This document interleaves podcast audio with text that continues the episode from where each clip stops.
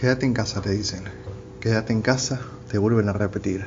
¿Qué deben pensar las personas que no la tienen? Que viven en la calle todo el año.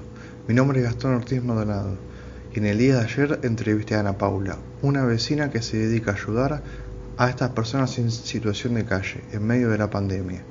Nos va a contar con sus palabras la función que cumple. Adelante.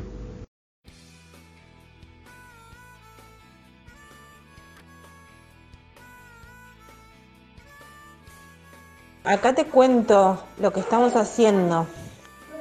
Em, en esta situación eh, de emergencia em, hay un grupo de voluntarios que siempre se encargaron igualmente de, de, ayudar a comedores o a todo lugar donde podían ayudar, eh, pero vieron que había una situación de emergencia muy grande con la gente en situación de calle.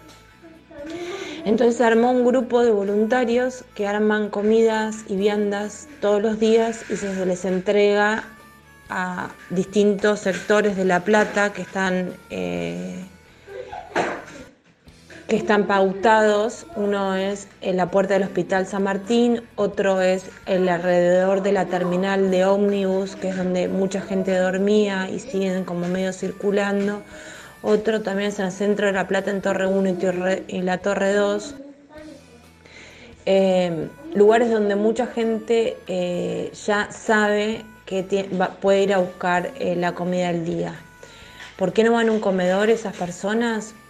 Mm, no sabemos los motivos. Muchos hay porque están, los comedores están colapsados, porque la gente no tiene recursos para llegar ahí.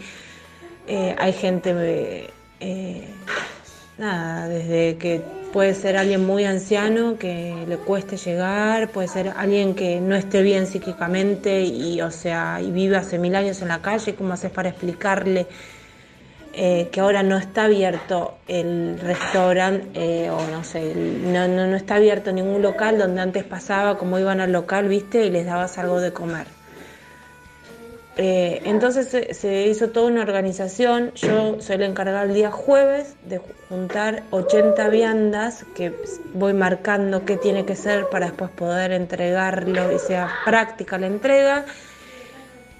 Eh, y después hay un montón de voluntarios, primero que eh, muchos van a buscar a las casas a donde la gente no puede salir a trasladarnos la comida o lo que se pida, van a buscarlos y después están los voluntarios que son los más importantes para mí, que son los que van a repartir y se ponen en riesgo en este momento, salen a la calle, están en contacto. Eh, y bueno, nada, cada vez se está necesitando, se está necesitando más ayuda, porque cada vez se siente más el hambre, cada vez eh, nada, hay más gente en la calle, cada vez todo se va empeorando.